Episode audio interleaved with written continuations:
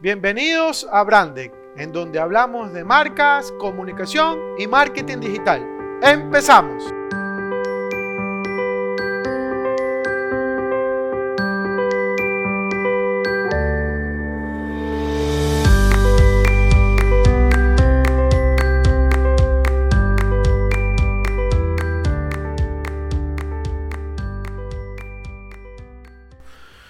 Emprendedores, ¿cómo están? Bienvenidos nuevamente al espacio de Brandec para hablar de marcas, comunicación y marketing digital.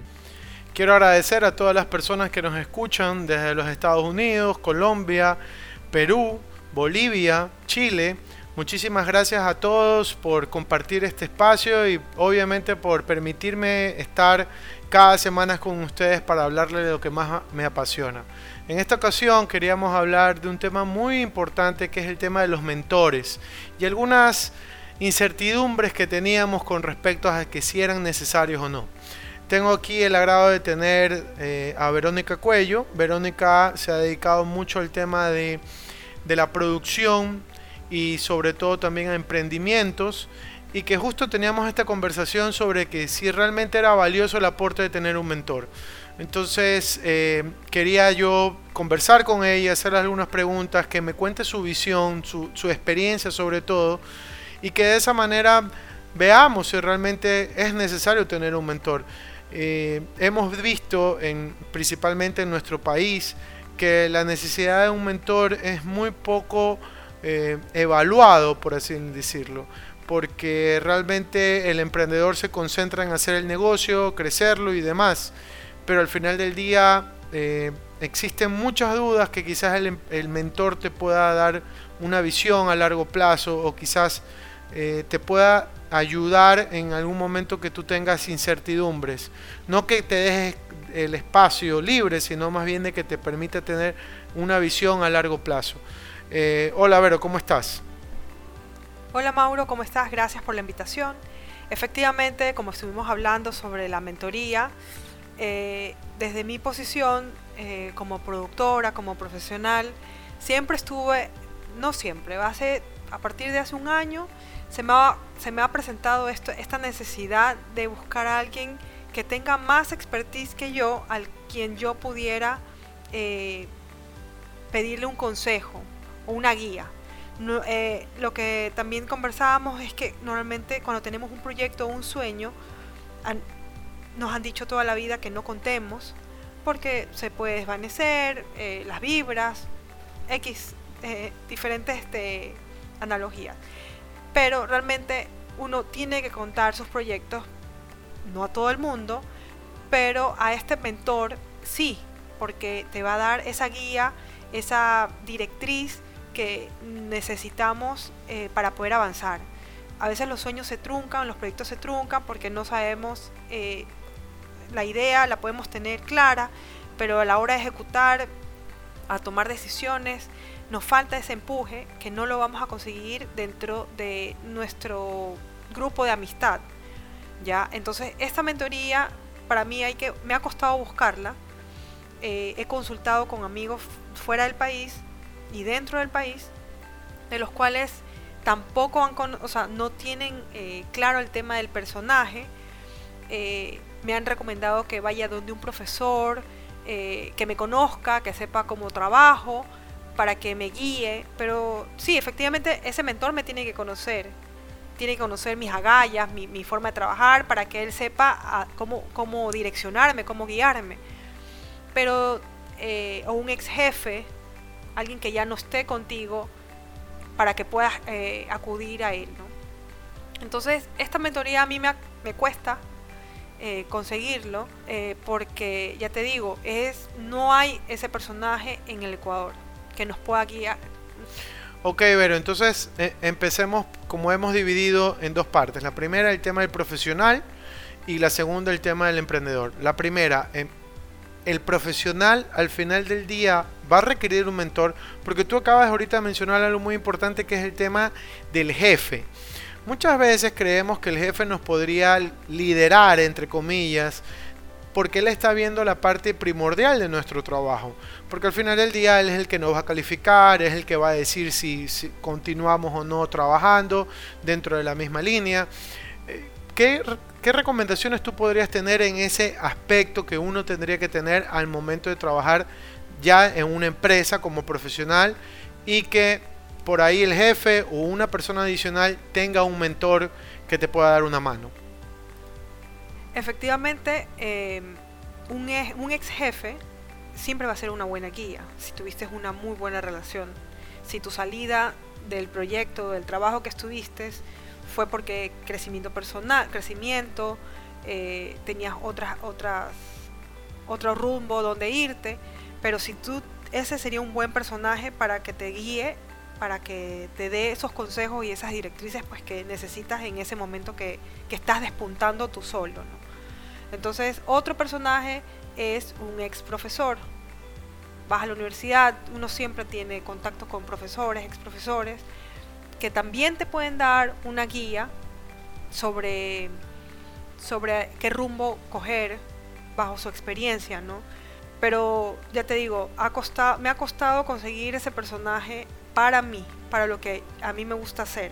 Creo que eh, en otra línea capaz puede ser más fácil o, ahorita que te estoy hablando ya lo comenzaste a, pensar en quién sería esa persona que te puede dar esos consejos, esa persona que no te va a pinchar el globo, esa persona que te va a desafiar a que eh, por qué rumbo ir, eh, a con quién te puedes alinear, hacer alianzas, o sea, todo para que el proyecto avance sea profesional y sea como emprendedor, porque es más, hay muchas más dudas, mucho más, más cuestionamientos es a la hora de emprender. Capaz cuando tú estás como profesional dependiente en una empresa y tienes un, puesto donde tienes que tomar, hacer eh, toma de decisión, capaz la tienes un poco más fácil, pero cuando estás emprendiendo, casi todo el, tema de la decisión es, de uno.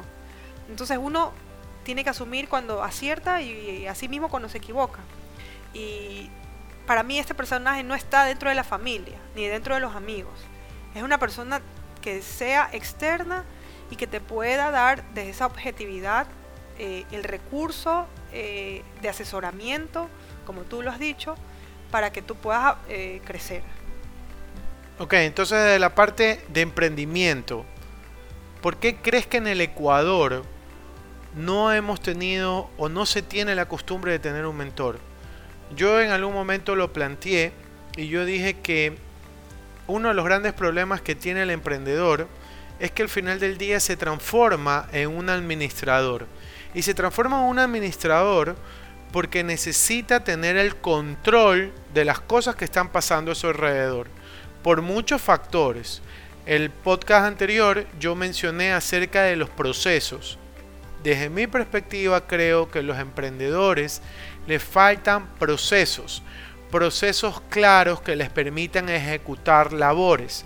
¿Para qué? Para que a largo plazo no tengan o la dependencia de este emprendedor o de una persona que esté en constante trabajo de un, de un puesto en específico. Entonces, desde lo que yo considero es que el emprendedor no comparte esas experiencias con este mentor por ese temor de que le puede robar la idea, de que el, mentor va a tener la posibilidad económica de ejecutarlo. O sea, ¿por qué crees al final del día, que es una opción, que es la que yo te estoy eh, conversando, ¿por qué crees que al final del día podría ser que este emprendedor no surja con o busque un, mentor. Efectivamente, el ecuatoriano es muy desconfiado.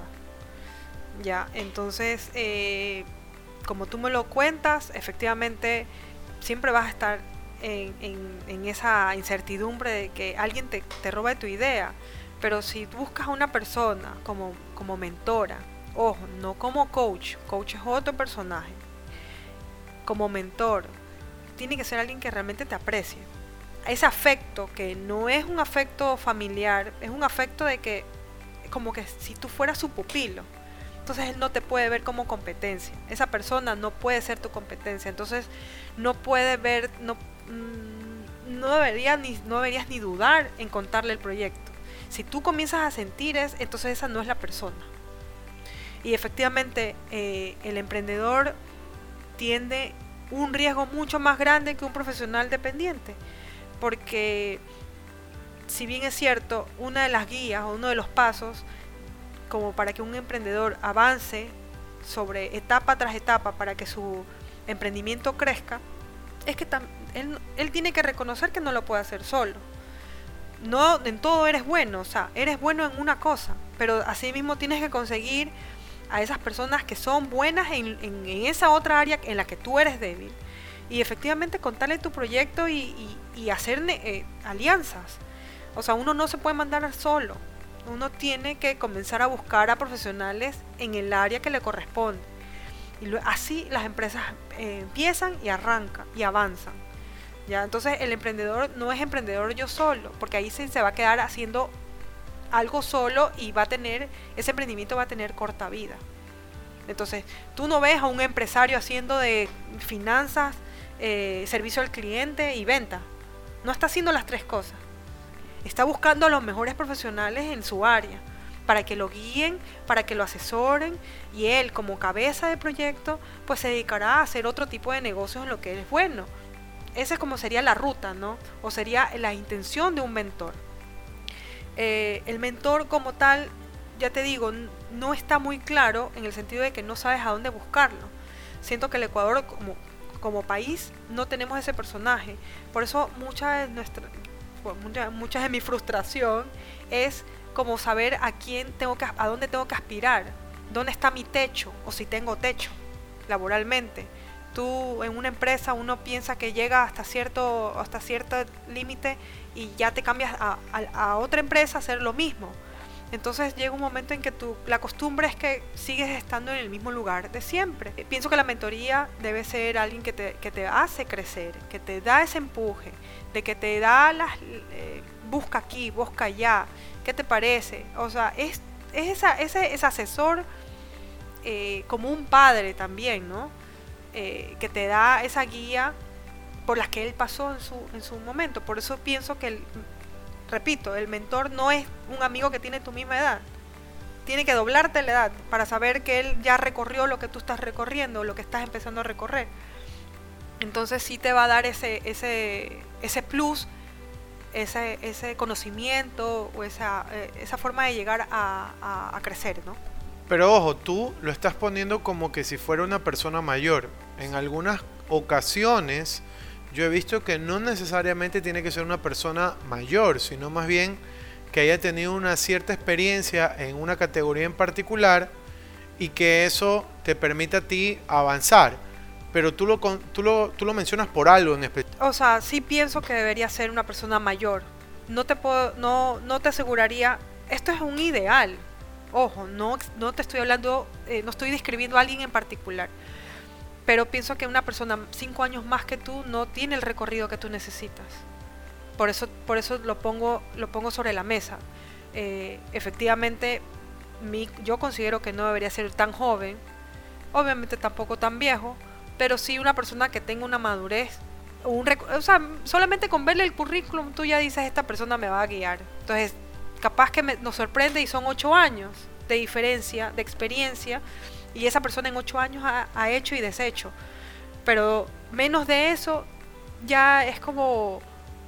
No, no, no es que no lo, no lo consideraría, pero capaz no, no tiene la experiencia o el expertise que tú necesitas.